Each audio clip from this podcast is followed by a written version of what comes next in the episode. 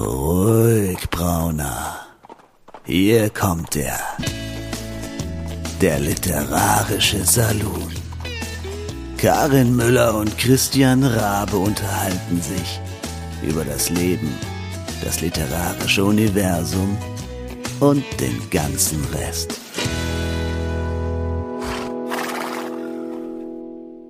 Hallöchen, ihr Lieben, herzlich willkommen zu Episode 115. Ist es zu fassen? Ja, der Literarische Salon hat seine Schwingtüren wieder geöffnet und äh, zwar zu einer ganz besonderen Folge, auf die ihr euch gleich freuen könnt, aber dazu später. Erstmal ein herzliches Willkommen von mir, Karin in Frankfurt und Christian in Berlin sitzt dir quasi gegenüber. Also Mega. virtuell, ähm, so hörtechnisch. Wir machen es ja immer noch nicht, dass wir die ganze Geschichte äh, nebenbei per Video aufnehmen, um vielleicht irgendwann auch noch mal ähm, das zu verwursten. Aber ich glaube, das muss Nein, auch du möchtest sein, nicht sehen, was ich nebenbei mache. Du möchtest das nicht sehen und das möchte auch sonst keiner sehen. Also Ja. ich bin, ähm, bin immer noch sehr dafür, dass es einfach reines Audioformat bleibt. Okay, okay.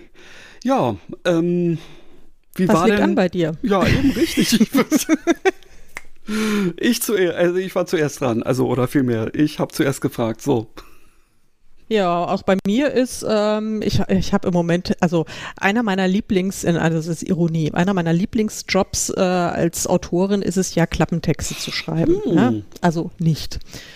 Äh, ich finde es echt anstrengend und schwierig und herausfordernd und jetzt bin ich im Moment gerade vor der großen ähm, Herausforderung, dass ich insgesamt elf Klappentexte auf Englisch verfassen muss. ja, Ja, elf. von nix kommt nix. Von nix Frau kommt nix. Müller. Ja, das ist ähm, und ähm, ja, also ich habe da natürlich bisschen technische Unterstützung. Also ich gebe, äh, ich habe von diesen elf Geschichten gibt es bereits deutsche Klappentexte, die auch okay sind, glaube ich. Und ähm, die aber jetzt eins zu eins ins Englische zu übersetzen, funktioniert halt einfach nicht, weil Mhm. äh, das habe ich jetzt auch gelernt, äh, was ich jetzt alles gelernt habe. Also erstmal kann ich meine englischen Cover nicht für meine englischen, äh, nee, meine deutschen Cover kann ich nicht für den englischen Markt nehmen. Du ich muss komplett neu deutest äh, so etwas an, ja, Ja. genau. das ist das eine. Ich kann auch die Titel nicht nehmen und natürlich auch die Klappentexte nicht, ja. Aber ähm, also ich kann eigentlich, also die Geschichten kann ich hoffentlich. Ja, wollen wir mal, äh, auch echt, das, das wäre ja, das wär ja total bescheuert, wenn das nicht funktionieren würde. Das wäre jetzt wirklich, das, äh, darüber habe ich noch gar nicht nachgedacht.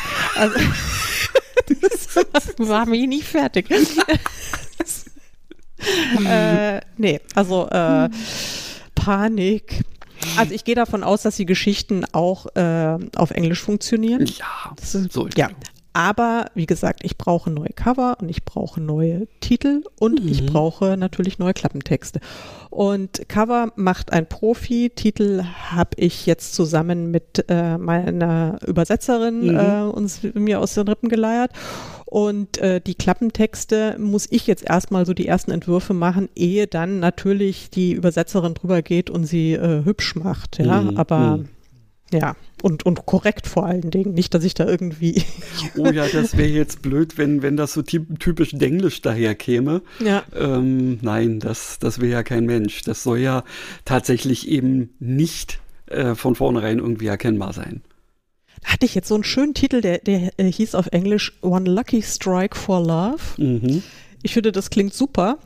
Und dann sagt sie, ja, aber es klingt halt total nach Kippen. Und Ja. ich, wie nach Kippen? Ja, nach Ja. Lucky, Lucky Strike Zigaretten. Sag ich, ja, aber ich meine ganz ehrlich, äh, äh, raucht irgendwie in den USA noch überhaupt jemand, dass man, doch, sagt sie, das ist so die erste Assoziation, die man hat. Und ich, ja, aber es klingt so schön. Sagt, nein, es klingt scheiße. ja, siehst du? Ja, solche Gespräche führe ich zurzeit und jetzt habe ich eben auch ein bisschen Sorge oder bin sehr gespannt, wie das mit den, ähm, mit den Klappentexten dann sein wird, mit den englischen. Ja, äh, ich I keep my fingers crossed, my dear. Ach so, und dann habe ich noch ein großes Abenteuer erlebt, weil ich nämlich, was ich auch gelernt habe, noch ein großes Learning. Ich wollte ja eigentlich den ersten Band äh, im November veröffentlichen. Und dann höre ich äh, letzte Woche in einem Podcast von Joanna Penn, in Big Ah, ja, ja, Penn, äh, genau, die dann sagt, ja, sie wollte im November eigentlich auch irgendwie so ein großes, äh, eine Veröffentlichung machen. Und dann ist ihr jetzt eingefallen und aufgefallen und sie hat Zahlen gehört, dass äh, es ist ja Wahl in den USA und es ist auch in Großbritannien Wahl, auch im Herbst. Und ähm, bei so wirklich großen, wichtigen Wahlen und vor allen Dingen, wir haben alle Angst, dass Donald Trump wiederkommt, äh, da haben dann die Leute dann keine Lust, äh, Bücher zu kaufen, ja, oder auch zu lesen, weil sie dann nämlich wahrscheinlich die ganze Zeit wie paralysiert vor äh, Mhm. Fernseher oder ihren Handys oder sowas sitzen. Ist wohl eine ganz, ganz, ganz miese Zeit, um Bücher zu verkaufen. Weswegen ich mir dann gedacht habe, naja gut, dann äh, macht es wahrscheinlich auch keinen Sinn, mit Band 1 im November zu starten. Deswegen Nee. habe ich es jetzt äh, auf Januar 25 geschoben. Also habe Ja. jetzt noch ein bisschen Zeit, aber Besser ist das. Trotzdem, also ich meine, an was für Sachen man da denken muss. Ja? Scheiße, ja, genau. Ja, wer weiß, was Aber- dann im Januar ist. Richtig. Ähm, zum Glück hast du es noch gehört. Zum Glück habe ich es noch gehört. Ja? Also, ja. Also das sind so die, die Abenteuer, die bei mir im Moment anliegen. Und ähm, ja, wie Ja. sieht's bei dir aus? Also ich habe, wo, wo du jetzt gerade von so, nennen wir es mal, irgendwie Terminthemen ähm, gesprochen hast, äh, fällt mir jetzt ein äh, Terminthema auch ein, was jetzt gerade mich ähm, auch beschäftigt hat. Allerdings, ja, sagen wir mal, eher in, ups, eher in positivem Sinne. Habe ich auf irgendeinen Knopf gedrückt und, ah, hier. Ähm, sorry, Leute, ihr seht, das ist wieder live, die Aufnahme. Ähm, ja, ich habe ähm, es ja geschafft für ähm, meine Science-Fiction-Geschichten ähm, umfangreiche Werbemöglichkeiten äh, bei der Tolino-Allianz zu kriegen. Und ähm, unter anderem ist da ähm, auch ein äh, Deal der Woche dabei für den ersten Teil, der jetzt Anfang Februar kommt, am 9.2. Ähm, und irgendwie fiel mir dann jetzt gerade so ein, hm, wäre jetzt vielleicht gar keine schlechte Idee, ähm, wenn das Buch bei thalia.de ähm, jetzt ähm, als Deal ist, dass man auch mal bei den Thalia Buchläden nachfragt, ob die sich nicht vielleicht irgendwie den ein oder anderen äh, gedruckten ähm, Teil davon nochmal hinstellen möchten. Äh, ja, und aber auf der anderen Seite dachte ich mir dann auch schon wieder, oh du Vollidiot, ja, hättest das nicht einfach mal früher machen können. Es hätte man zum Beispiel auch schon Anfang Januar machen können. Aber nun gut, ähm, nun bin ich also gestern ähm, dann mal ähm, mit, mit äh, Simone als seelische Unterstützung sozusagen äh, hier bei unserem örtlichen Thalia ähm, vorbeigegangen. Und was soll ich sagen? Also es war im Prinzip, äh, als ob die auf mich gewartet hätten.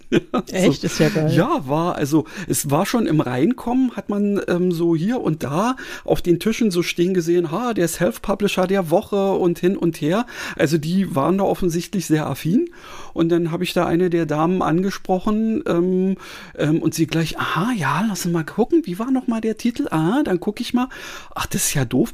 Und das haben wir dabei festgestellt, dass bei den Großhändlern leider aktuell es so aussieht, als ob ähm, es keine Bücher mehr gäbe. Ja, und dann habe ich gleich mal äh, bei mir, bei dem Dienstleister geguckt, nö, da sind genügend noch da. Ja, also nichts von wegen, du müsstest mal nachdrucken oder so. Äh, die, die Großhändler haben halt einfach gerade keine. Und gut, dass wir drüber gesprochen haben, dann kann sie ja im Zweifelsfall auch direkt ähm, bei den Dienstleister bestellen, wenn es dafür irgendwie einen Dings gibt. Aber ja, dann kamen wir noch so irgendwie, ach ja, und mein Chef, der liest ja auch so gerne Science Fiction und so. Mensch, und Sie sind hier la- lokal irgendwie? Ja, aber dann könnten wir auch mal eine Lesung machen. Und so, ja, immer machen, immer machen. also schauen wir mal, was dabei jetzt nun wirklich rauskommt. Ich habe ja sehr große Hoffnungen, weil es sehr positiv klang. Super. Ähm, und ja, das äh, wäre jetzt nicht das Schlechteste, genau. Und zur Not könnte ich denen ja auch noch mit dem einen oder anderen hier bei mir befindlichen Buch ähm, aushelfen, auch Mhm. wenn das natürlich wieder deren äh, Logistik wahrscheinlich durcheinander bringt. Ja, ja, Aber schauen wir mal. Ja. cool. Herzlichen Glückwunsch. Das Jo. sind doch mal gute Nachrichten. Ja, ja, ja. Ehrlich Also gesagt, also, bin ich auf diese Idee noch gar nicht gekommen. Das aber ist eigentlich so offensichtlich, dass man sowas dann mal probieren könnte. Ja, also offen, die scheinen, äh, das hatte ich ja schon von, von diversen Leuten immer mal wieder, weiß ich nicht, in Facebook-Posts oder bei, ich, mir war auch so, als ob es irgendwann mal bei der Talkstelle oder so, ähm, auch mal jemand sagte, ja, und äh, doch mal ruhig mal gucken gehen und so. Ja, die sind total offen dafür gewesen, zumindest diesejenigen. Und ähm, das ist ja jetzt nun offensichtlich nicht äh, der einzige äh, Talia, ähm, denn da von denen wurde halt immer gesprochen. Ja, nun Mega. kann ich mir ja mal überlegen, ob ich da vielleicht noch den einen oder anderen sonst mal irgendwie anspreche. Jetzt. Finde ich super. Es gibt ja nicht also nur einen Talia in Berlin. Wow. Nö, freut mich, freut mich wirklich extrem. Das ja. ist super. Das, Herzlichen Glückwunsch. Das sind doch schon ja, mal echt na, gute. Beglückwünsche ah. mich jetzt mal nicht zu früh, aber zumindest sagen wir mal, ich nehme den Glückwunsch zu meiner äh, äh, Durchführung der Idee äh, an, weil ich neige ja ähm, dazu, äh, viele Ideen zu haben, was man alles mal machen könnte. Nur ähm, habe ich dann oftmals nicht den Arsch in der Hose sozusagen, es dann auch wirklich zu tun, sondern prokrastiniere das dann so lange, bis dann es aus Gründen einfach nicht mehr geht oder so. Aber in diesem mhm. Jahr wird das alles anders. Sehr gut. Finde ich, finde ich super. Großartig, wunderbar. Trommelwirbel, Applaus, Applaus, Applaus. Ja. Äh, Christian, du bist äh, der Beste. Ich bin einer von, einer von den Guten, ja, hoffentlich. Du, du bist auf Genauso jeden Fall einer von den Guten. Das ist, äh, ja, genau. Aber du bist auf jeden Fall einer von den Guten und das vor allen Dingen von den guten Männern. Da, da gibt es ja noch viel weniger als. Okay. Das nehme ich, das nehme ich gerne einfach mal so hin. Ja. Ähm, und wie wir jetzt hier gerade schon wieder von Hölzchen auf Stöckchen kommen, sage ich mal, ist eine solche Sache von Feedback ähm, sicherlich etwas, was auch ähm, wir gleich noch zu hören kriegen. Und Karin, möchtest du uns vielleicht, bevor wir jetzt ernsthaft noch wieder eine halbe Stunde gequatscht haben oder so, einfach ähm, erzählen, was uns jetzt gleich erwartet, in welcher Form? Ja, wir, wir haben mal wieder Besuch. Wir ah. haben mal wieder eine äh, ganz tolle Gästin ähm, eingeladen, nämlich Annette Strohmeier. Und Annette und ich, mhm. wir haben eine, äh, wir haben eine lange gemeinsame Geschichte schon. Oh. Nein, wir haben uns tatsächlich, wir haben uns tatsächlich äh, 2017 bei einer Lesung bei Lübbe, also bei so einem Leseevent bei Lübbe äh, kennengelernt. Da hatte ich gerade ein Buch dort und sie auch und äh, sie hat irgendwie ähm, das, äh, das, das, äh, nee, ich glaube, sie hat Krimi gelesen und nicht Horror, also es war eindeutig Krimi und ich habe dann eher horizontal gelesen, also Gott, Sie wie das schon wieder klingt. Aber es war, es war auch, es war wirklich schlimm. Nein, aber wir haben uns, wir haben uns bei diesem ähm, sehr coolen und sehr netten äh, Event äh, kennengelernt und das ist ja jetzt auch schon sieben Jahre her. Mhm. Und äh, das war aber tatsächlich die erste und einzige persönliche Begegnung und dann hatten wir immer nur so mal ein bisschen losen Kontakt über Social Media und dann hatten wir kürzlich vor ein paar Wochen haben, waren wir gemeinsam bei der Talkstelle zu Gast. Mhm, das habe ich gehört, genau. Ja, siehste, und da haben wir uns dann, und die nehmen ja mit, äh, mit Video auf, da habe ich sie dann also wieder gesehen und das war dann so nett, dass ich mir gedacht habe, Mann, die Annette, die könnten wir doch auch mal zu uns einladen. Sehr gute Idee gemacht. und schön, ja. dass es geklappt hat. Und äh, in diesem Sinne drücke ich hier einfach mal auf einen Knopf.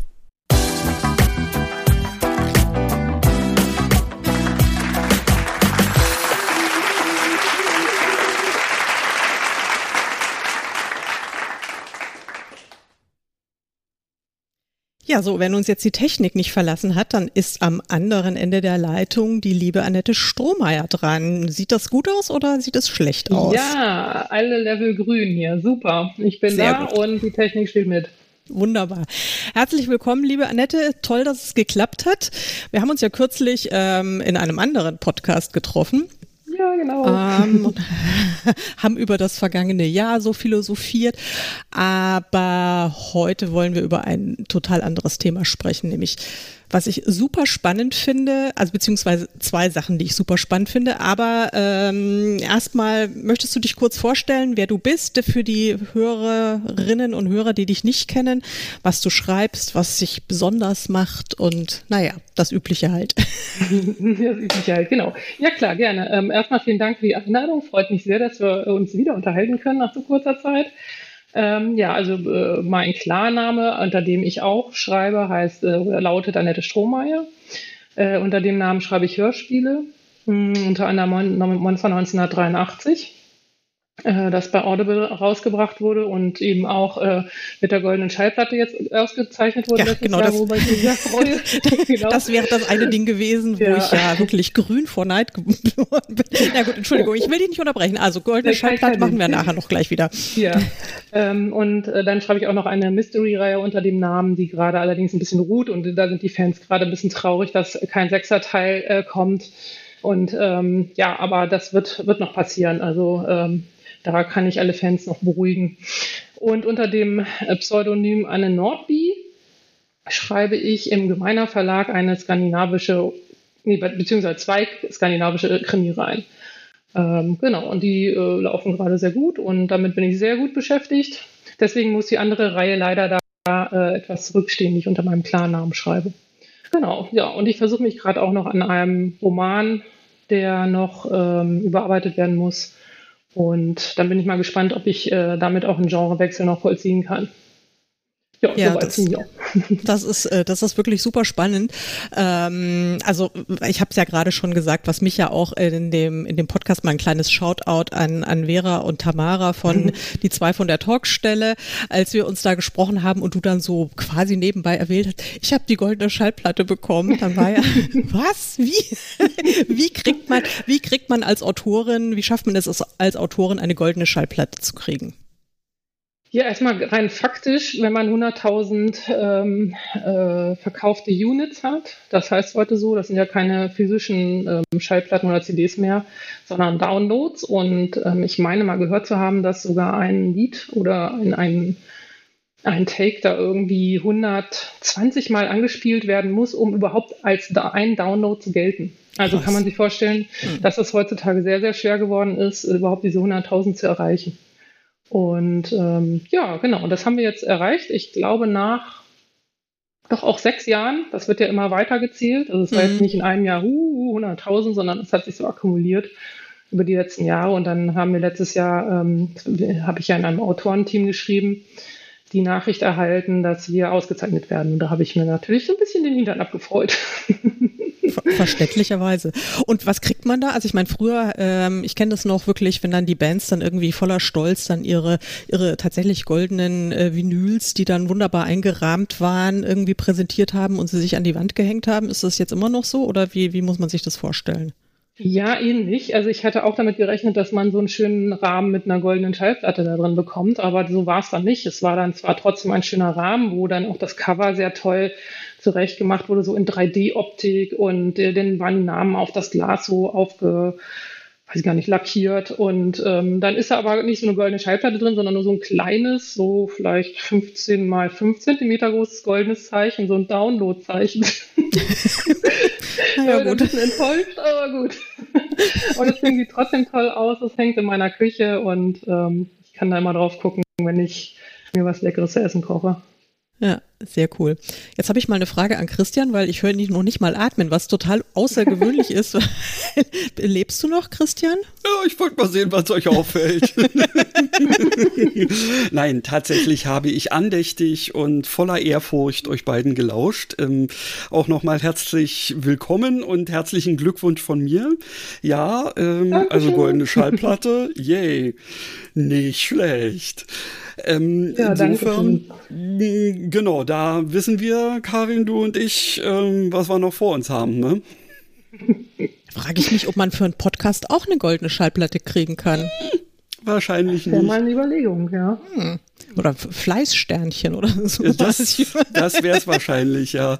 Weil äh, wir monetarisieren ihn ja nicht, deswegen nee, stimmt, ist ja. es äh, für so, die ja, gängigen stimmt. Portale ja uninteressant wahrscheinlich, weil ja. die ja dann daran auch nicht partizipieren. Ja, das stimmt. Ich glaube, das muss ja dann über diese normalen, ähm, muss ja irgendwo gezählt werden. Ja, genau. An einer offiziellen Stelle. Ja, ja, schon sehr spannend. Aber ähm, also ich meine, Hörspiel, also ich bin ja quasi so als kleine Normalo-Autorin, ich habe halt Hörbücher von einigen meiner mhm. Romane. Hörspiele ist ja einfach nochmal eine ganz andere Nummer. Ähm, willst du da mal erstmal kurz äh, die, die Unterschiede mal erklären, die es da gibt ja, zwischen Hörbuch mhm. und Hörspiel? Ja klar, es gibt ähm, drei ähm, verschiedene ähm, Versionen oder ähm, mhm. Medien. Das einmal Hörbuch ist ähm, das Buch eingesprochen von einem Sprecher. Dann gibt es die inszenierte Lesung. Das ist dann mit Musik. Also da liest immer noch ein Sprecher dieses Buch ein und im Hintergrund ist es noch Musik. Und dann gibt es das Hörspiel. Das ist mit verschiedenen Sprechern, mit Musik, mit Geräuschen und so weiter. Also mit allem, was man sich vorstellen kann. Also quasi wie ein Film, mhm. nur ohne Bild. Ja, das sind die drei verschiedenen Versionen, die man so haben kann als, als äh, Audiomedium, genau. Als mhm. Audiomedium. Und sind die Hörspiele, ähm, ich, ich habe es, glaube ich, irgendwie mal ähm, auf Englisch als Audiodrama äh, gehört, also dass das wirklich im Grunde ja wirklich so ein, so ein total mhm. eigenes Genre ist, dass das nicht so wie jetzt ein Hörbuch, dass das also ganz eng an dem Roman ist oder vielmehr eine eins zu eins Lesung von einem feststehenden Roman, sondern also wirklich was ein komplett neues, äh, neues Produkt und das von dem, zu dem es unter Umständen gar kein Buch gibt. Ist das so oder wie, wie war das bei deinen Geschichten? Also bei den Geschichten, in denen ich teilgenommen habe, gab es keine Buchvorlage, aber es gibt auch vertonte Buchvorlagen in dem, äh, ich glaube der NDR und der MDR, die machen ganz viel ähm, Klassiker vertonen die als Hörspiel, da kann man mal mhm. in der mhm. Mediathek gucken. Ähm, also das gibt es auch mit einer Buchvorlage, aber wir haben quasi gar keine Vorlage gehabt, da mussten wir erst selber schreiben und dann aber gleich direkt als Skript. Mhm. Also mhm. wie so ein. Drehbuch quasi. Genau, und ähm, dann ja, setzt man sich zusammen, oder ich kann ja gleich noch was darüber erzählen, das ist ja, halt ja. im Writers Room entstanden, genau. Das ist ja das große Mysterium überhaupt.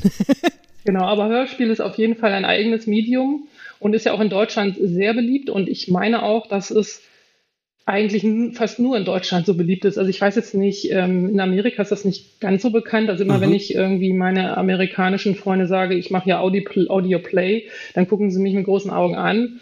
Die kennen halt nur Radio Play und ähm, dann muss ich denen erstmal erzählen, was es ist.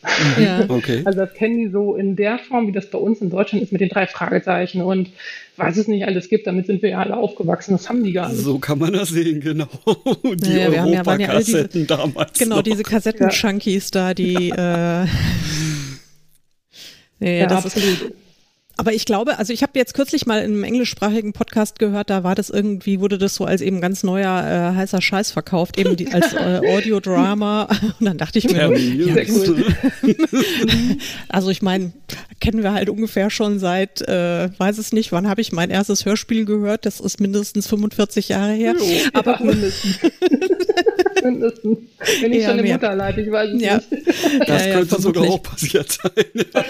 ähm, und ähm, ja, aber dass das, also die Popularität ist, also ich habe dann irgendwann ehrlich gesagt auch mit den drei Fragezeichen ähm, vor 40 Jahren dann auch wieder aufgehört oder naja, vor 35 Jahren und mit den anderen. Ähm, es gibt ja Leute, ich weiß noch, die die drei Fragezeichen auch noch mit irgendwie Mitte 50 jeden, jede Nacht zum Einschlafen brauchen. Also, äh. ich auch. Also ich. Ach, du auch. ja. jo. Äh, ja. Warum ja, ich meine, diese Stimmen sind einfach so beruhigend. Das stimmt allerdings. Ja, also, ja. ja vor allen Dingen, also ne? Äh, ich habe das ja bisher nur noch nicht hingekriegt, aber meine Freundin, die war mal mit einem ihrer Söhne, äh, die beide auch drei Fragezeichen affin sind, tatsächlich mal bei so einer Live-Lesung und wenn man mhm. dann die ganzen ollen Zackel sieht, die dann äh, diese äh, drei ähm, Fragezeichen halt lesen, ähm, ja, ist dann irgendwie auch schon ein kleines bisschen verkehrte Welt, ja. Ich glaube, ja, die Illusion ist dann irgendwie zerstört. Auf jeden Fall. Man ja. muss die Augen zumachen, weil die Stimmen, finde ich, klingen immer noch ziemlich, äh, die, ziemlich die, jung. Die haben junge Stimmen. Oder sie können sie zumindest jung klingen lassen, ja. Also modulieren, ja. Mhm.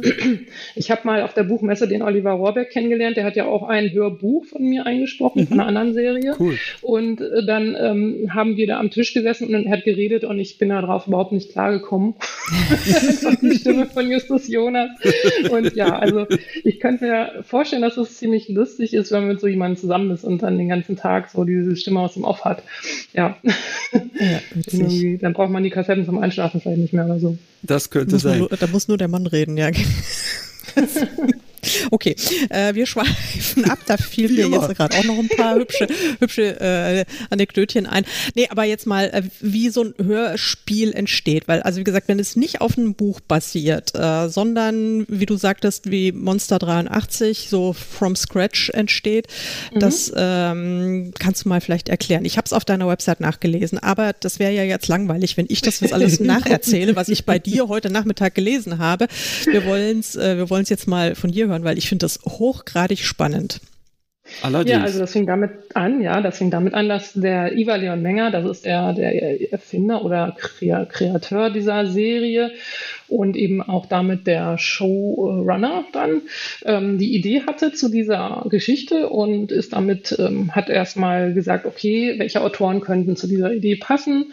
Ähm, der hat vorher auch schon andere Writers Rooms gemacht und ähm, hat dann eben aus äh, diesen Leuten, die schon mit ihm zusammengearbeitet haben, mich und Raimon Weber ausgewählt, weil er sich gedacht hat, ah, wir passen ganz gut zusammen, haben aber doch auch unterschiedliche Färbungen. Mhm. Mhm. Und ähm, ja, und dann hat er dieses, hat er, er war, ist ja auch aus der Werbung und hat so ein richtiges Händchen für ähm, so kleine Filmchen. Und dann hat er so einen Trailer gebaut, der einfach, den kann man auf YouTube auch gucken. Mhm.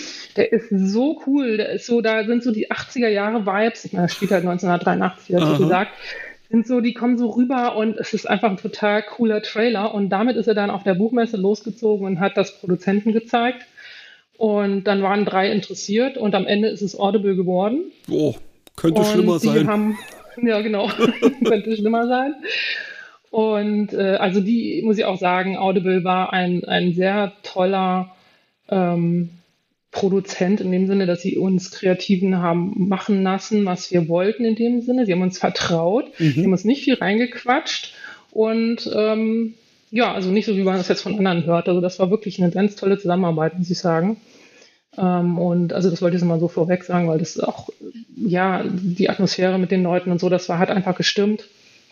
Und äh, ich denke mal, da kann man dann auch so ein tolles Hörspiel hinlegen, weil man weiß, man hat die, die Rückendeckung vom Produzenten und auch ähm, das Geld, was sie da reinstecken und so, dass sie einem eben dieses Vertrauen schenken. Das ist schon der Wahnsinn. Mhm. Also eine Hörspielproduktion kostet schon sehr, sehr viel Geld. Mhm. Mehr als ein Hörbuch. Man muss ja die ganzen Sprecher bezahlen. Wir hatten, glaube ich, in der ersten Staffel über 40 Sprecher und zwar auch nur die besten Boah. Synchronsprecher, die man so kennt, und auch eben auch die, diese klassischen Stimmen aus den 80ern, also mhm. die Stimme von Magnum oder ja, ähm, ja Kevin Spacey und sowas. Also das, äh, da hat Iva dann Wert drauf gelegt, dass er auch diese ganzen Stimmen bekommt, damit die Stimmung der 80er auch gleich wieder mhm. so auflebt im Kopf. Und ja, als wir dann das grüne Licht gekriegt haben von Audible, ähm, haben wir uns getroffen zu dritt. Ähm, ich weiß gar nicht mehr, wo wir das erste Mal uns getroffen haben. Wir haben ja drei Staffeln geschrieben und haben uns sehr oft getroffen. Ähm, ach ja, da haben wir uns, glaube ich, bei ihm in Darmstadt getroffen, genau. Mhm. Haben da uns ein Wochenende eingemietet und dann losgelegt. Dann haben wir, ähm, also wir hatten ja selber, Raimund und ich, auch nur den Pitch sozusagen. Ne? Wir mhm. wussten, okay, es geht um ein Monster, das liegt unterm Bett. Ja. Das war's. Und es spielt in einer amerikanischen Kleinstadt. Und äh, ja, mehr wussten wir nicht. Und ja, daraus haben wir dann eben diese Geschichte entwickelt zu dritt, was ähm, sehr gut funktioniert hat, weil wir A, sehr gut zusammengepasst haben und ähm, das so Hand in Hand ging mit unseren Ideen. Und das ist dann so ein Ideen-Ping-Pong. Der eine sagt was und dann, ah, dann springt der andere auf und dann geht das so hin und her und dann hat man ruckzuck so einen Plot. Mhm. Und äh, dann weiß man, okay, man braucht noch Figuren. Wir wussten, die eine Hauptfigur soll ein Sheriff sein und dann ähm, eben noch einen ähm, weiblichen Sidekick, ähm, den Deputy und ähm, dann haben wir das ganze Dorf quasi, wo das spielt, entworfen, wer, welche Figuren leben da und warum und was haben die für einen Background.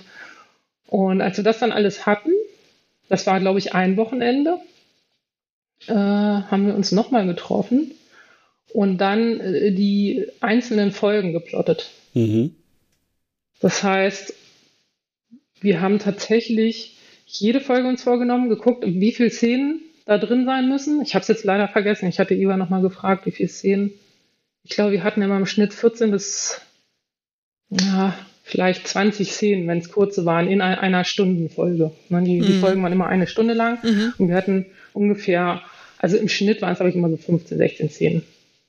Mal mehr, mal weniger. Und das wussten wir halt und dann ähm, haben wir die einzelnen Folgen uns vorgenommen, was soll da passieren, haben natürlich den übergeordneten Spannungsbogen gehabt und dann aber in jeder eigenen Folge auch nochmal einen Spannungsbogen und ähm, haben die einzelnen Szenen dann geplottet für zehn Folgen. Krass. Ja. Ja, genau. Also 160, 180 äh, Szenen. so Ja. ungefähr. genau. Ja, wenn man das mal so auf äh, dem, ja. äh, auf dem Stapel sozusagen hört oder sieht, dann, äh, ja, das ist viel irgendwie. Das ist viel, aber es hat wirklich gefluscht. Also es war wirklich, ähm, man war dann voll drin und äh, von morgens bis abends und äh, es war wirklich auch gar nicht so, also es war zwar irgendwie auch anstrengend, weil man ja kreativ so richtig alles auf den Tisch wirft, Ja, ja. aber ähm, und es war auch lustig, weil wir dann abends essen waren bei irgendwelchen Asiaten, glaube ich, und haben dann da munter weiter über das Monster unterm Bett geredet und äh, am Nachbartisch saß ein kleines Kind und Oh. äh, das hatte so ein Ohr. So nach dem Motto, was reden denn die Erwachsenen da? Das war sehr lustig. Also es ging wirklich dann munter weiter bis abends und dann gleich morgens wieder. Ähm, sehr, intensiv, aber sehr produktiv auch. Und ähm, ja, dann hatten wir tatsächlich dann auch an zwei Tagen diese äh, zehn Folgen fertig geplottet, haben dann auch aufgeteilt, wer die schreiben soll. Ähm, wir hatten jetzt, es muss ja so ein bisschen ineinander übergehen. Also die Nahtstellen müssen auch sauber übergeben werden Mhm. von einer Folge zur nächsten.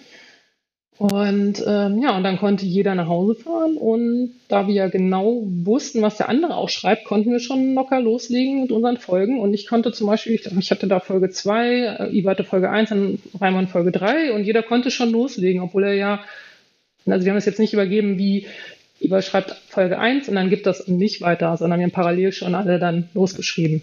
Was ja komplett anders ist als äh, unsere ähm, Herangehensweise momentan bei unserem Jahres, äh, Mehrjahresprojekt, wo wir uns das tatsächlich immer hin und her geben müssen. Ähm, Ja, genau. Naja, wie wir immer nun mal so sind, äh, dilettantisch unterwegs, machen wir einfach mal Dinge und Sachen.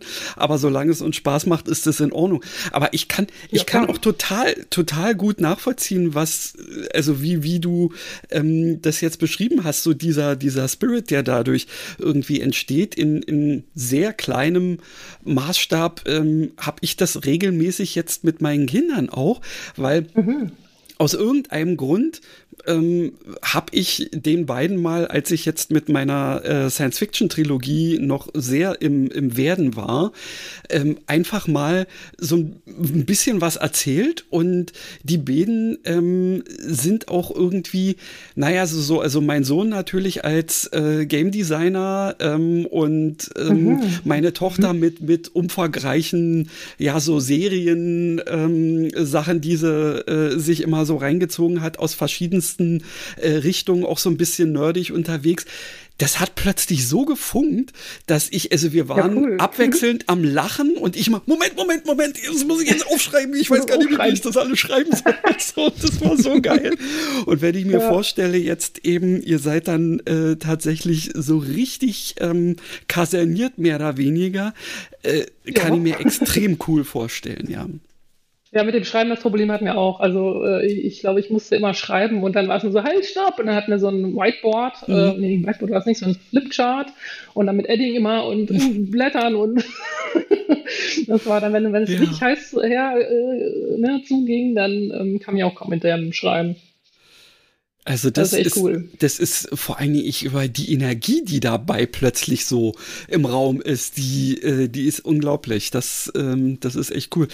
Ja, das ist, danach wird man sogar richtig süchtig. Also ich muss sagen, dass ich Ja, vermisse das immer, wenn ich hier an meinem Buch rumschreibe alleine, denke ich so, ach, jetzt mal so jemand, der so neben mir sitzt und mal so, so diesen Impuls gibt. Das ist schon cool. Ne? Also Ja, das wäre das wär so meine nächste Frage gewesen. Ist es irgendwie auch fürs Romaneschreiben adaptierbar? Also Christian hat es ja jetzt offensichtlich irgendwie ein bisschen hingekriegt mit seinen, äh, mit seinen äh, Sehr kleiner Maßstab, aber selbstgezüchteten, mit seinen selbstgezüchteten Assistenten, die er einfach so ausbeuten kann. Ja, also Aber- man kann das sehr gut auf dem Buch, äh, also auch im Buch umsetzen. Also erstmal kennt man ja auch einige Autoren, Pärchen, die so schreiben. Ich denke mal, der kleinste Writers Room ist einfach, ne, wenn man zu zweit ein Mhm. Buch schreibt. Das ist ja eigentlich das, äh, die gleiche Dynamik. Ähm, und ich habe auch an einem Projekt mal teilgenommen, das war, ich weiß gar nicht, 2016 oder so, beim Lübbe Verlag. Die haben ähm, jemanden oder eine Gruppe gesucht von Autoren, die in fünf Wochen ein Buch schreiben. Und mhm. das waren dann eben fünf Autoren. Da, da wurde ich dann dazugeholt, weil die wussten, ich habe schon mal im Writers Room gearbeitet. Und äh, dann haben wir uns fünf Wochen äh, eben bei Lübbe in so einem Raum auch kasaniert getroffen. Mhm. äh, und haben dann in fünf Wochen tatsächlich ein Buch geschrieben. Oh, also das geht auch.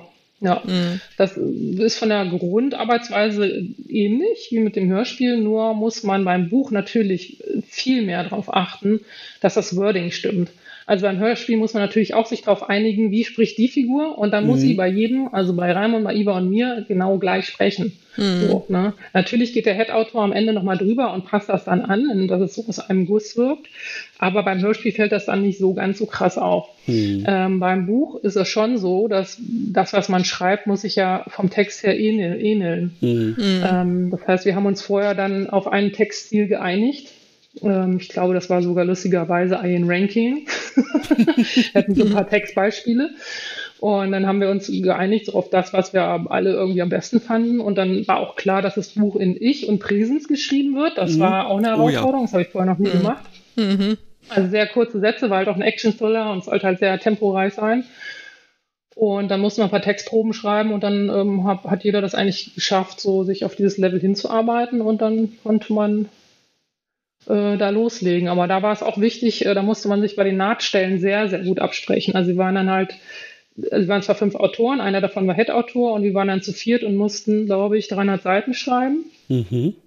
Und ähm, das sind ja dann, oh, ich bin schlecht im Rechnen, 75 für jeden, ne? Mhm, ja, so ungefähr.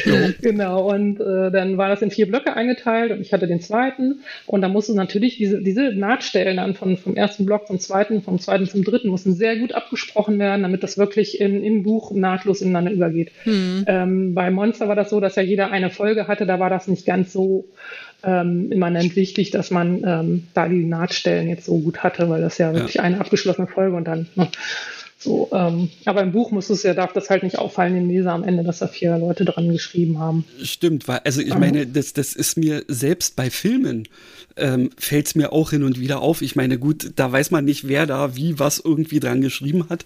Aber oftmals ist es eben auch so, dass du schon alleine da merkst, dass die Continuity, Continuity mhm. nicht stimmt.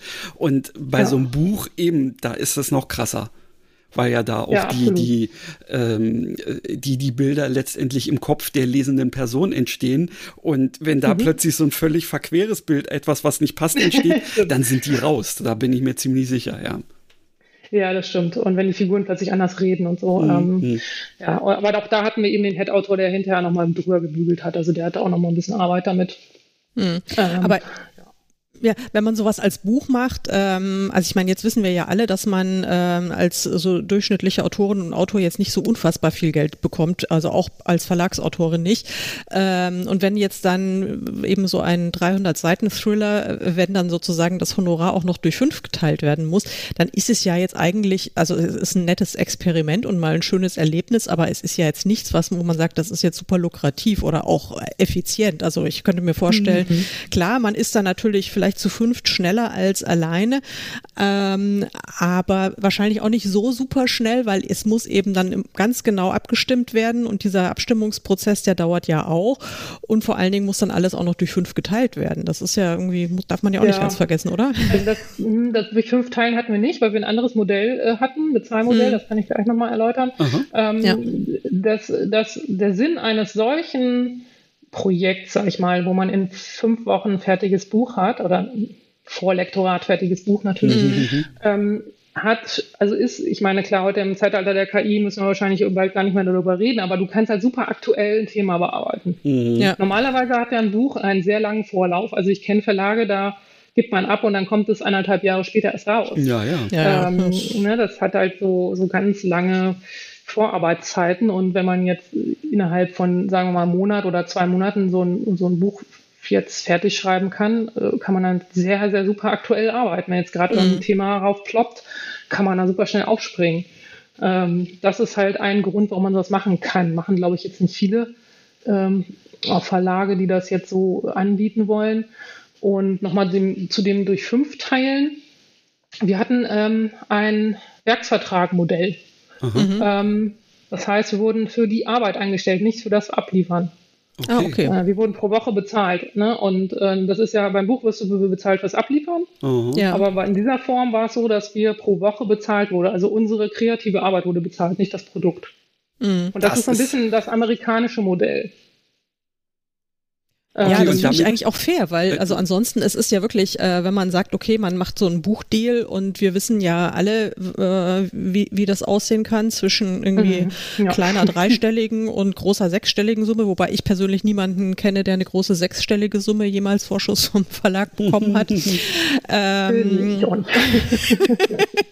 also da ist irgendwie, also oder sagen wir mal kleine dreistellige, also auch null ist also auch durchaus üblich äh, ja, bei, ja, bei, bei Verlagen. Also Sei man froh, dass du bei uns veröffentlicht wirst, so nach dem Motto. Ja, so ungefähr. Also ja, da ist eben, da ist wirklich eine große äh, Bandbreite drin. Insofern ist das natürlich schon eher so ein äh, faireres Vergütungsmodell, denke ich mal. Also gut, kommt natürlich ja, drauf an, wie mhm. viel man pro Woche kriegt. Aber, und also, nee, das war schon okay. Also ich kann mich nicht hm. beschweren. Ja. Ähm, das war sehr gut und ich denke, das Projekt war auch natürlich für den Verlag teurer, als wenn sie jetzt das Buch von einem Autor genommen hätten. Ja. Ähm, aber sie wollten das halt auch eben testen, ob das funktioniert, ob man mhm. eben aktuell arbeiten kann und so weiter. Mhm. Ähm, und das hat sich für sie ja bewahrheitet. Das Buch ist im Nachhinein auch gar nicht so gut gelaufen dann. Also von den Tantiemen äh, kriegen wir dann äh, nichts. Das, mhm. Obwohl die jetzt durch fünf geteilt werden, aber das ist halt dann so, mh, hm, das ist halt nicht so gut gelaufen und, und okay. Ne? Mhm. Ja. Aber wir wurden in der Schreibzeit, und das ist ja besonders, weil ich als Autorin, ja. die jetzt normal Bücher schreibt, wird ja für ihre Schreibzeit so gar nicht entlohnt. Mhm. ähm, das heißt, ich mache das ja eigentlich so in meinem, meiner Freizeit und dann, wenn ich es abliefere, kriege ich Geld dafür. Oder ja. wenn ich Glück habe, schon mal einen Vorschuss dann. Ne?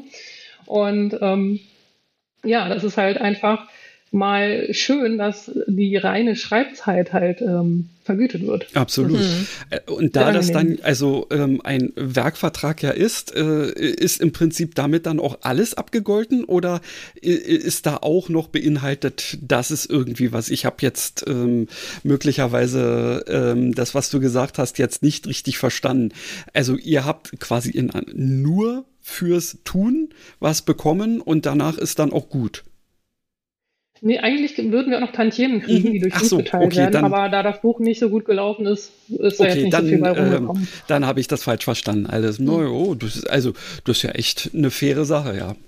Aber okay, war, war eine faire Sache vom Verlag, auf, ja. der anderen, auf der anderen Seite sicherlich nichts, ähm, was Verlage in Größenordnung machen können und wollen, ja.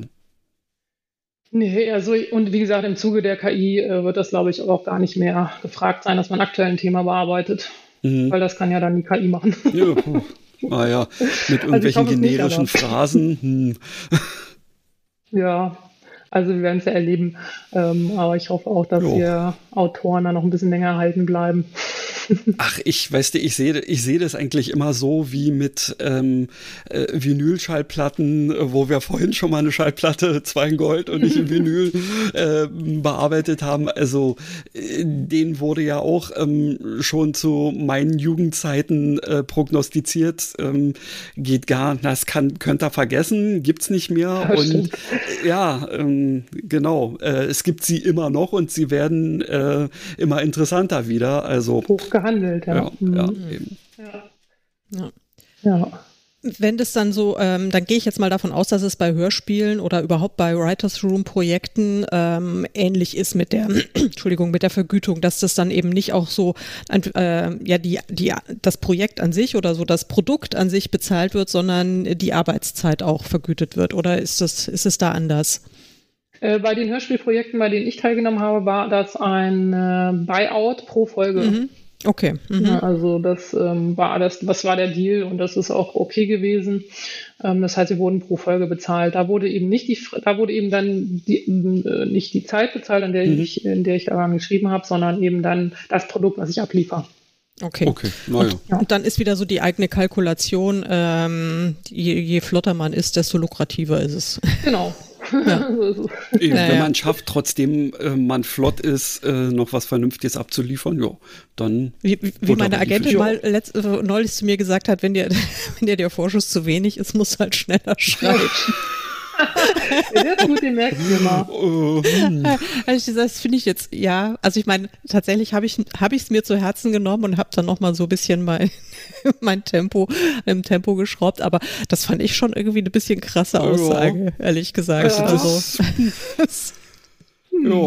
Aber du schreibst auch so krass viele Bücher, also Vier Stück habe ich gehört am letzten Podcast. Ja, ja, ja, ja, aber weißt du, das ist, äh, hatten wir ja da auch schon diskutiert, das ist jetzt ähm, aus deiner Warte krass viel und vielleicht auch aus Christians Warte. aber ähm, wenn ich mich da eben mit anderen Kolleginnen äh, vergleiche, die ähm, halt einfach doppelt so viel ähm, pro Jahr ja. veröffentlichen, dann komme ich mir schon auch irgendwie vor wie so eine, wie so eine, naja, Halbschnecke da. Ja, was bin ich denn da ne? in einem Buch? Ja, ernsthaft. ja, aber aber das Ding, das Ding ist halt, also ich meine, äh, was halt am Ende, was am Ende rauskommt. Also, äh, also ich würde jetzt ehrlich gesagt auch lieber nur ein Buch pro Jahr ja, schreiben oder vielleicht zwei, wenn ich damit meinen Lebensunterhalt finanzieren könnte. Ja, das. Ähm, aber ich weiß ja nicht, ob du jetzt alleine vom Bücherschreiben lebst, sondern du hast ja dann eben auch zum Beispiel noch deine Writers Room Projekte oder vielleicht noch das eine oder andere, wo dann einfach auch noch ein bisschen Kohle reinkommt und Christian hat ja, seinen Vollzeitjob. Genau. Also das ähm, ist halt eben dann immer so diese, diese Mischkalkulation, die genau. man da ähm, zugrunde legen muss. Insofern, ähm, ihr habt ja gar nicht die Zeit, vier Bücher im Jahr zu schreiben. Jo. Nee, hätte ich tatsächlich nee, nicht. Oder? Ja, genau.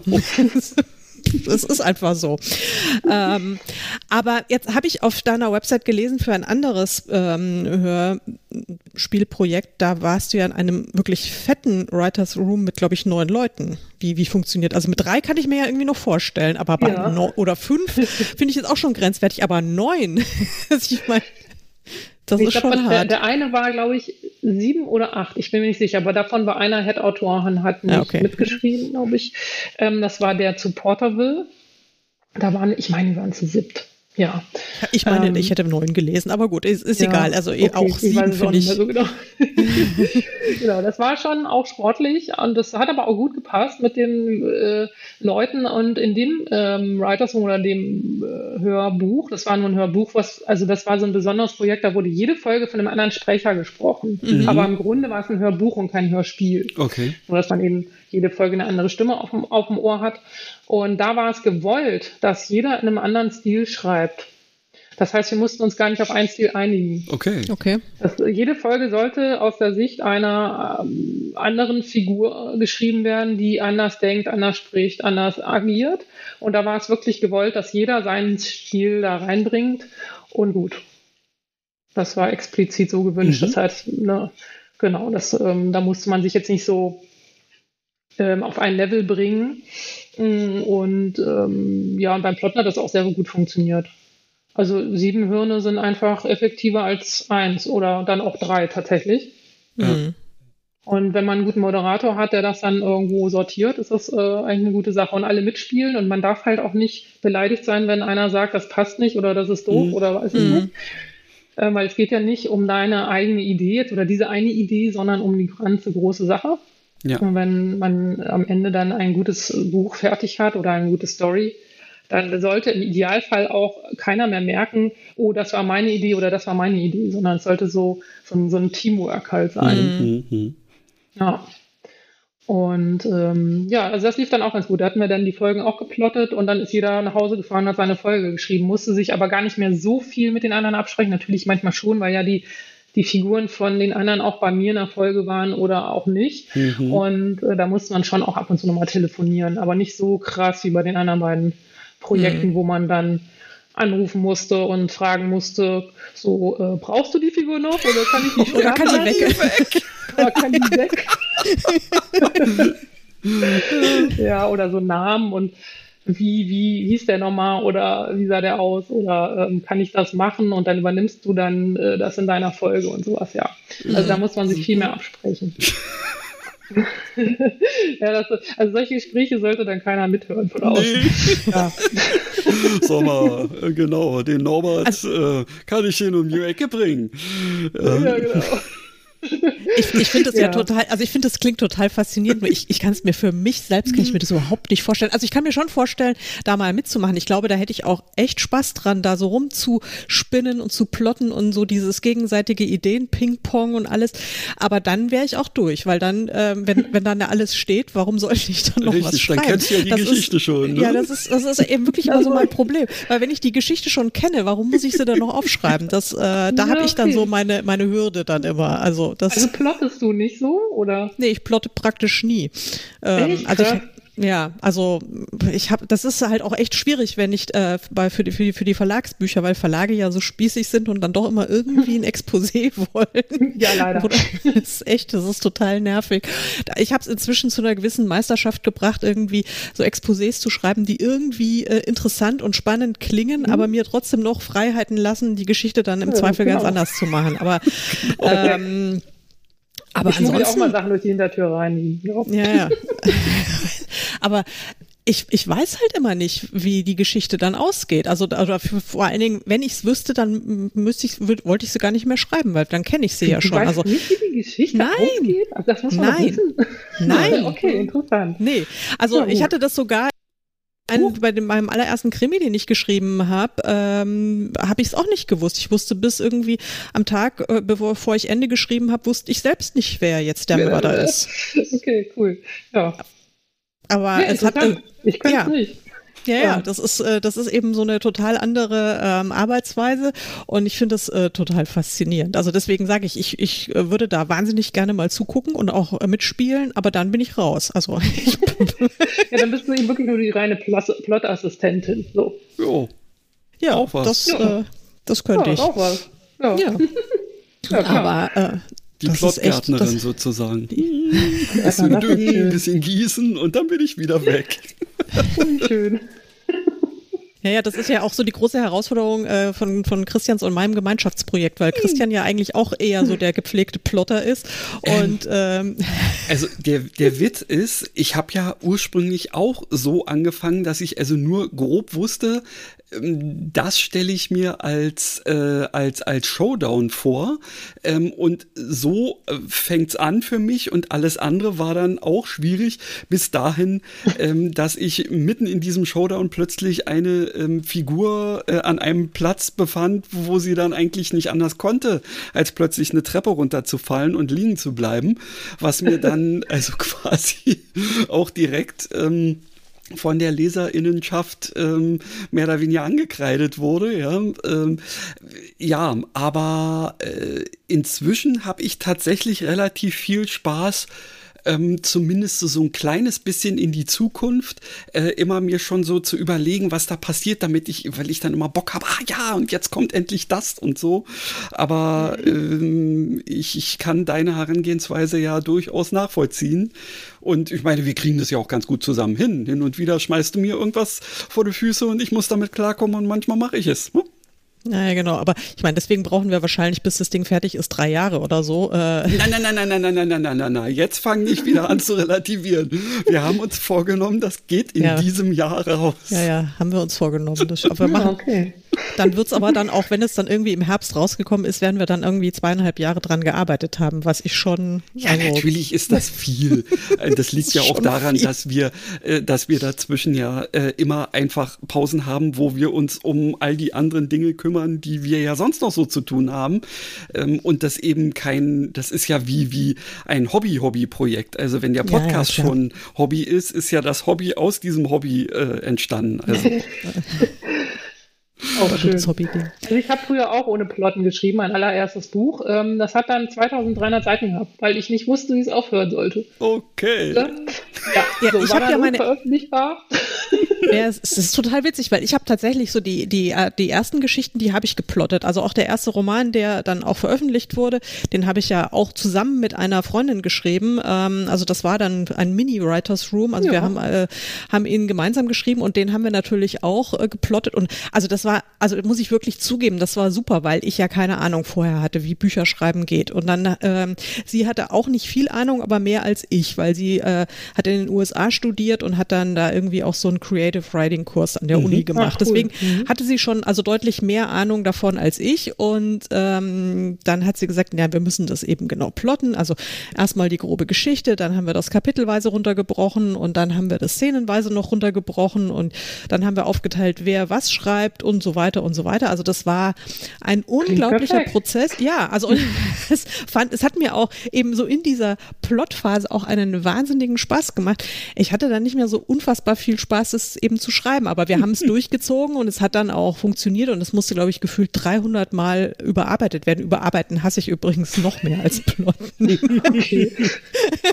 nee, aber ähm, das ist, äh, also so, so ähm, habe ich angefangen und ich glaube, das war total wichtig, dass ich das einmal begriffen habe, wie so eine Struktur funktioniert und mhm. was man tun muss, äh, wie, so, wie, so ein, wie man einen Roman eben auch zu Ende bringt und so weiter, diese, diese ganzen Sachen. Und ich habe dann den zweiten, den habe ich alleine geschrieben, da habe ich dann auch erstmal noch geplottet, weil mich mich halt dann schon sicher gefühlt habe mit diesem System. Aber dann habe ich irgendwann aufgehört und habe einfach festgestellt, dass ich mich dass es mir besser geht, wenn ich es nicht mache. Also dass es sich nicht so krampfig und anstrengend anfühlt, sondern ähm, ja, freigeistiger. Dann hatte ich eben viele Jahre, wo ich das, wo ich immer Angst hatte, also immer so diesen Panikmodus beim Schreiben. Auch so mhm. dieses, kriege ich die Geschichte zu einem sinnvollen Ende und wird es funktionieren? Und irgendwann habe ich dann auch begriffen, okay, jetzt habe ich schon so viele Romane geschrieben und es funktioniert eigentlich immer irgendwie. Und seit ich das jetzt so verinnerlicht habe, bin ich da wirklich total entspannt. Also da mhm. weiß ich, ich muss den Roman X am Tag Y abgeben und dann fange ich an und äh, schreibe so die ersten zwei, drei Kapitel und taste mich wirklich erstmal so von Wort zu Wort, von Satz zu Satz äh, voran. Und irgendwann bin ich dann total drin und dann, dann flutscht's. Und das ist, und ich weiß nicht, woher es kommt. Also ich, äh, wie gesagt, ich habe keine, keine, keine Plot-Ideen, keine großen, aber ähm, ja, das ist halt so meine Arbeitsweise. Die ist sicherlich irgendwie auch nicht für jeden geeignet. Ja, du hast verinnerlicht quasi. Ja. Und man experimentiert ja also sein Schriftsteller-Dasein schon ziemlich lange an sich rum was die beste Methode. Und mhm. ähm, ich hatte jetzt immer äh, mich aufs Plotten verlassen, weil ich das auch so sehe wie Christian, dass man so Szenen hat, wo man sich so drauf freut, so, oh, da kommt diese Szene, boah, da hab ich Bock drauf. Das motiviert einen so ein bisschen. Und äh, man, ich, ich auch echt fertig bin, äh, wenn der Tag so beginnt mit einer leeren Seite und der Cursor blinkt so mm, mm, und ich nicht weiß, was da, was da kommt. So. Also ja. wenn ich weiß am nächsten Tag, ah, da sind, ist das Kapitel und das Kapitel und dann fühle ich mich da sicherer. Ich habe jetzt allerdings auch mal experimentiert und wollte den Krimi, den ich jetzt gerade überarbeite, ohne Plotten schreiben. Ja, das ist so richtig nach hinten losgegangen. also in der Mitte wusste ich überhaupt nicht mehr, wo ich war, hatte tausend Stränge aufgemacht ah. und äh, war wirklich, ich habe den Wald vor lauter Bäumen nicht gesehen und war ein bisschen verzweifelt. Ähm, die Deadline rückte ja dann auch so ein bisschen näher und dann habe ich eine mhm. Freundin angerufen, die auch schreibt und habe ihr das alles so mal äh, aufgezählt, die ganzen Stränge und Figuren und was passiert und sie hat mir dann gnadenlos alles weggestrichen, was ich nicht gebraucht habe. Und dann, dann konnte ich auch wieder klar sehen und habe das dann äh, zu Ende gebracht. Aber das, also das war für mich jetzt so ähm, das Learning daraus, dass ich das Plotten brauche. So doof ist auch manchmal. Also ich hasse ja auch Plotten. Also jetzt nicht im Writers Room, da macht das Spaß, aber alleine da sitzen mhm. oder ein Whiteboard und oh, oh, ja, was kommt dann als nächstes und welcher Twist und noch ein Red Herring und weiß ich nicht. Also das ist auch wirklich mal sehr mühsam. Aber ja. ich habe auch festgestellt, dass ich zwar auch sehr detaillierte Plots mache. Ich mache ja dann immer so kapitelweise, plot ich vor, ähm, erst 20, danach die nächsten 20, damit ich auch wirklich weiß, was kommt. Und ich weiß aber, ich kann alles ändern. Mhm. Das ist nicht so, ich fühle mich trotzdem frei in der Struktur dann. Ich habe sogar schon einmal kurz vorher den Mörder geändert, kurz vor Ende, und da war der Verlag erstmal, also mein Lektorin erstmal so, oh nein! Und ich so, na, keine Sorge, am Motiv ändert sich nichts und es auch sonst nicht, aber ich, ich habe einfach jetzt den besseren Mörder gefunden. jo. Und so deswegen, also ich finde, man ist ja Herr seiner eigenen Kreation und kann da auch den Plot einfach umschmeißen. Ich, es entstehen auch manchmal einfach Figuren, die gar nicht geplant waren. Ja. Also sie ploppen dann so auf und wollen dann halt so, hier, hallo, ich will einfach ja, was zu sagen und dann sind die einfach drin. Genau, schreib nicht. und ja, also, aber so ist es halt unterschiedlich. Ich finde das halt eher faszinierend, wenn man es halt so wirklich ohne Plot machen kann, weil da würde ich jeden Tag, glaube ich, weinend am Computer zusammenbrechen. ich weiß, was ich schreiben soll. Ja, nee, also ich, ich meine, ich habe ja, also, also, also eine ganz grobe Idee habe ich ja schon. Also ich, ich, bei mir sind es ja meistens, also ich, ich kenne meine Figuren immer ganz gut, meine, meine Protagonisten, mhm. die, die, die kenne ich schon relativ gut oder habe eine relativ präzise Vorstellung von ihnen und ähm, kommt drauf an, was für eine Geschichte ich schreibe. Wenn das jetzt so in meiner, in meiner Schottland-Reihe ist, die dann alle in diesem Dorf spielen, dann kenne ich ja auch das Dorf und dann kenne ich auch die Nebenfiguren alle. Und dann habe ich so wirklich so ein ziemlich konkretes Bild vor Augen und wenn ich dann eben diese beiden neuen äh, Hauptfiguren ähm, da reinwerfe und äh, ja, dann denke ich mir, okay, das, es wird passieren, was passieren muss. Und das ist, ähm, und das finde ich, also das macht mir dann totalen Spaß, weil ich dann eben auch so, ich sitze dann vor meinem Rechner und mhm. klar, diese, diese Situation, dass ich äh, innerlich Krämpfe habe und am liebsten weinen möchte oder schreiend das Zimmer verlassen, weil ich eben Panik habe, weil was passiert jetzt. Aber wenn es dann irgendwie läuft und wenn ich mich dann erstmal so ein bisschen durchgequält habe und dann äh, tippe ich und tippe ich und lese nebenbei eben mit, ähm, weil offensichtlich mein Unterbewusstsein und meine Finger haben da so eine andere Verbindung und ich gucke dann halt auf den Monitor und lese und denke mir, ach, das ist ja lustig. und das ist dann halt, das ist dann so der Moment, der mir halt den to totalen Spaß macht, wo ich sage, ja, wow, ist ja echt cool. Und, aber das ja, ist, kann ich man das lernen, hätte ich auch gern. Nee, ich glaube, ich weiß es nicht, keine mhm. Ahnung. Ich würde ja, ich würde ja ehrlich gesagt auch ganz gerne, ähm, also auch mal wirklich, um meine Nerven mal ein bisschen besser in den Griff zu kriegen, dann auch lieber mal plotten, weil das. Äh, ja, naja, gut. Das aber ist lustig. Wir sehen uns immer genau nach dem anderen. Das ist ähm, herrlich. Ja, also, ja, ja. ja. ja.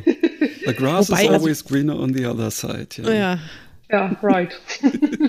Ich sag ja normalerweise immer, ich finde es total wichtig, dass man einen Plan hat. Alleine, äh, wenn, wenn, wenn man den Plan hat, kann man ihn ändern. Aber wenn man keinen Plan hat, dann ist es halt auch schwierig, was ja. zu ändern. das, also, das gilt irgendwie für fast alle Lebensbereiche bei mir, außer beim, beim Schreiben. Ne? Da Weiß es ja. nicht, aber gut. Ich glaube, ich habe ich hab meinen Frieden damit gemacht, äh, dass es so ist, wie es ist und ähm, fühle mich da jetzt auch bei mir in meinem Schreiben eigentlich sicher und, und wohl so mit dieser Taktik. Und ich glaube, das ist ja im Grunde das, was, was jeder für sich dann irgendwann im Laufe der Zeit äh, lernen und erkennen muss, den, den richtigen Weg. Und es ist ja auch immer eine Evolution, es ändert ja. sich ja alles. Ja, Wer genau. weiß, was, ich in fünf Jahren erzähle, ja. Das, ähm, ja. genau, wir seit fünf Jahren nochmal treffen. Richtig. ja, genau. ich nicht mehr und du schon oder so. Ja, vielleicht. Ja, Man weiß es nicht. Wichtig, wichtig ist ja einfach, dass es sich nicht schwer anfühlt in dem Sinne. Das, ich denke mal, ähm, eben, wenn es dir irgendwann mal ähm, einfach irgendwie aus irgendeinem Grund ähm, in, in, in, ins Blut übergegangen ist, ähm, dass du gerne irgendwie äh, ein, zwei, drei Szenen äh, im Vorfeld ähm, wissen möchtest oder so, ähm, weil du dich dann auch drauf freuen willst, ja, dann ist das ja auch etwas, was dich quasi so zieht, so wie, ähm, äh, also ich erzähle jetzt was vom Rennen, obwohl ich nie renne, also jetzt irgendwie so läuferisch unterwegs bin, großartig, aber wenn es da irgendeine Person gibt, die vor einem läuft, an die man sich dranhängt, um ähm, dann einfach weiterzukommen, ja Gott, ist doch in Ordnung. Ja, stimmt, ein, gutes, ein guter Vergleich. Ja. Ich vergleiche nee, auch immer Bücher schreiben mit einem Marathon. Hm. Ähm, oder so. sagen wir so, es ist nicht wie ein Marathon. Also viele sagen, es ist wie ein Marathon. Man ist da alleine und hechelt durch seine, weiß ich nicht, 400, 500 Seiten. Also meine Bücher sind ja leider immer so lang. Und dann bist du fertig und dann kriegst du aber keine Medaille umgehängt, sondern dann kommt der dann kommen die Testleser, kommt die, die Lektorin und, und noch andere und, und hauen dir erstmal das Ding um die Ohren. Ne? Oh. und da musst du nochmal wieder leiden und nochmal dran und arbeiten und äh, ja, und erst wenn das dann raus ist und du die erste Fünf-Sterne-Rezension hast, ist das quasi die Medaille. Also es ist eigentlich Marathon plus nochmal irgendwie ich bin Sisyphus und roll die Kugel den Berg hoch und runter oder so. Ja, ja genau. Oder sowas ja. wie Iron Man halt. Also so, oder, oder Ultra, ähm, Ultra Iron Man genau. oder was auch immer, weil Ultra eben, wenn du mit dem einen Marathon. Ding durch bist, kommt der nächste, äh, die nächste große Hürde. Ach, jetzt noch 200 Kilometer Fahrrad fahren? Kein Problem oder wie viel auch immer das sind. genau. Ja. Äh, ja Nach ja. dem Buch ist ja auch immer vor dem Buch, das mhm. ist ja so. Aber Christian, du sagtest irgendwie auch eben, dass das, was einem am leichtesten fällt, ich, das, äh, da musste ich gerade lächeln, weil ich, ich denke mal so, oh, was, ist, was tut denn am wenigsten weh? Also ich sehe das so von der anderen Seite. was tut denn am wenigsten weh? Was nervt mich am wenigsten? Und das ist dann tatsächlich das Plotten. Ähm, ja. ja Aber ich finde, das hängt auch ein bisschen vom Genre ab. Also bei bei Krimi muss ich tatsächlich plotten, das habe ich jetzt festgestellt. Und bei den Romanen, die ich geschrieben habe, da musste ich jetzt nicht so genau plotten. Da habe ich es dann wahrscheinlich so gemacht wie Karin. Ich wusste den Anfang, ich wusste die Figur, ich wusste, was ihr passiert ist und ich wusste, wo sie hin will. Mhm. Aber was auf dem Weg passiert, da wusste ich nur so einzelne Elemente. Aha. Und ähm, da, da konnte ich einfach so befreit ohne das Plot schön, arbeiten. Oder? Das war auch total schön, ja, ja. muss ich sagen. Aber ich glaube, bei Krimi funktioniert es bei mir leider nicht. Zumindest, zumindest nicht bei den, sagen wir mal, so diesen typischen Ermittlungskrimis oder so in der ja, Richtung. Genau. Mhm. Wir hangeln uns ja momentan ähm, äh, in unserem Saloon-Krimi ja durch so ein Paranormal Cozy Crime äh. Und das cool. ja, das ist, cool. das, das ist tatsächlich irgendwie eigentlich so, so ein kleines bisschen wie, wir laufen über, äh, über die Wiese und gucken mal hier und gucken mal da ähm, ach guck mal, lass mal da runtergehen, da plätschert so ein nettes Bächlein oder so und äh, dann sind wir wieder plötzlich auf einem ganz anderen Weg und ähm, ja, ich bin gespannt, ob wir es tatsächlich in Aber diesem Jahr schaffen. Genre. Paranormal. Cozy Crime, ja, richtig. Eigentlich total weit. jedes Buch werden das. Ja, ja. Und, und eigentlich auch to total weit weg von meiner persönlichen Wohlfühlzone, also gerade das Paranormal, aber ich habe es jetzt inzwischen, habe ich es äh, ja. quasi um, umarmt. Genau, du hast, ja. mir, du hast mir die, das sich selbst verbergende Buch äh, hinterlassen oder überlassen. Genau. Das verborgene Buch, cool. Ja, ja, also ich, ich bin gespannt, was da, was da am Ende mal rauskommt, aber ähm, das ist jedenfalls, es ist jedenfalls total witzig. Jetzt sind wir mal wieder vom Hölzchen aufs Stöckchen gekommen jo. und ähm, aber, aber wir wissen, dass äh, right, ja, dass wir vielleicht könnten wir einfach mal gemeinsam in den Writers Room gehen, einen Dreier Writers Room machen und ähm, ihr schreibt es dann, ich dann nicht mehr. Schauen wir mal, könnte, wer weiß. Könnte ähm, ja vielleicht auch was Schönes rauskommen. Genau. Äh, und ich würde jetzt mal sagen, das hört sich nach einem prima Schlusswort an. Oder hast du noch ein paar letzte äh, Worte, Annette? ich würde immer sagen, also auch jeder, der, also ich höre ja immer, oh Gott, das ist nichts für mich, ne, so wie bei Karin, aber ich finde, jeder sollte das mal versuchen. Ähm, und dann wird man sehen, ob es halt was für einen ist. Also ich kenne auch Leute, die wirklich das versucht haben und sagen, nee, das geht überhaupt nicht, wenn mir mhm. einer reinquatscht äh, in meine Ideen und ich will auch meine Ideen nicht teilen und mhm. so. Ähm, aber so diese Dynamik, die dabei entsteht, das ist einfach so cool. Ähm, dass das irgendwie, das ist wirklich nicht zu vergleichen mit dem alleine in seinem Kämmerlein sitzen.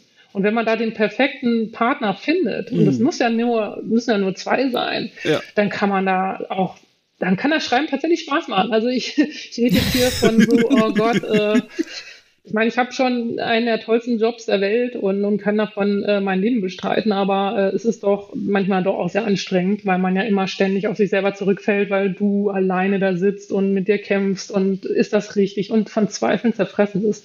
Aber wenn du das teilen kannst mit jemandem, dieses Leid und die Freude, das ist einfach total cool und ähm, deswegen würde ich das jedem ans Herz legen, das mal zu versuchen. Dem ist Sehr nichts gut. hinzuzufügen. Nein, und wir machen dann auch jetzt weiter mit unserem kleinen Writers Room lieber Christian und schreiben demnächst in der nächsten Folge unseren äh, Apple Tree Murders Cozy Aber sowas Crime von, weiter. Ähm, und bis dahin. Liebe Annette, vielen, vielen Dank, dass du dir die Zeit genommen hast und bei uns zu Besuch warst. Ja, danke, dass ich äh, eingeladen wurde. Es hat mir sehr viel Spaß gemacht. Sehr schön. Uns auch. Tschüss. Macht's gut. Schreibt schön im Writers Room. Jo. Macht's gut. Machen wir. Tschüss. Tschüss.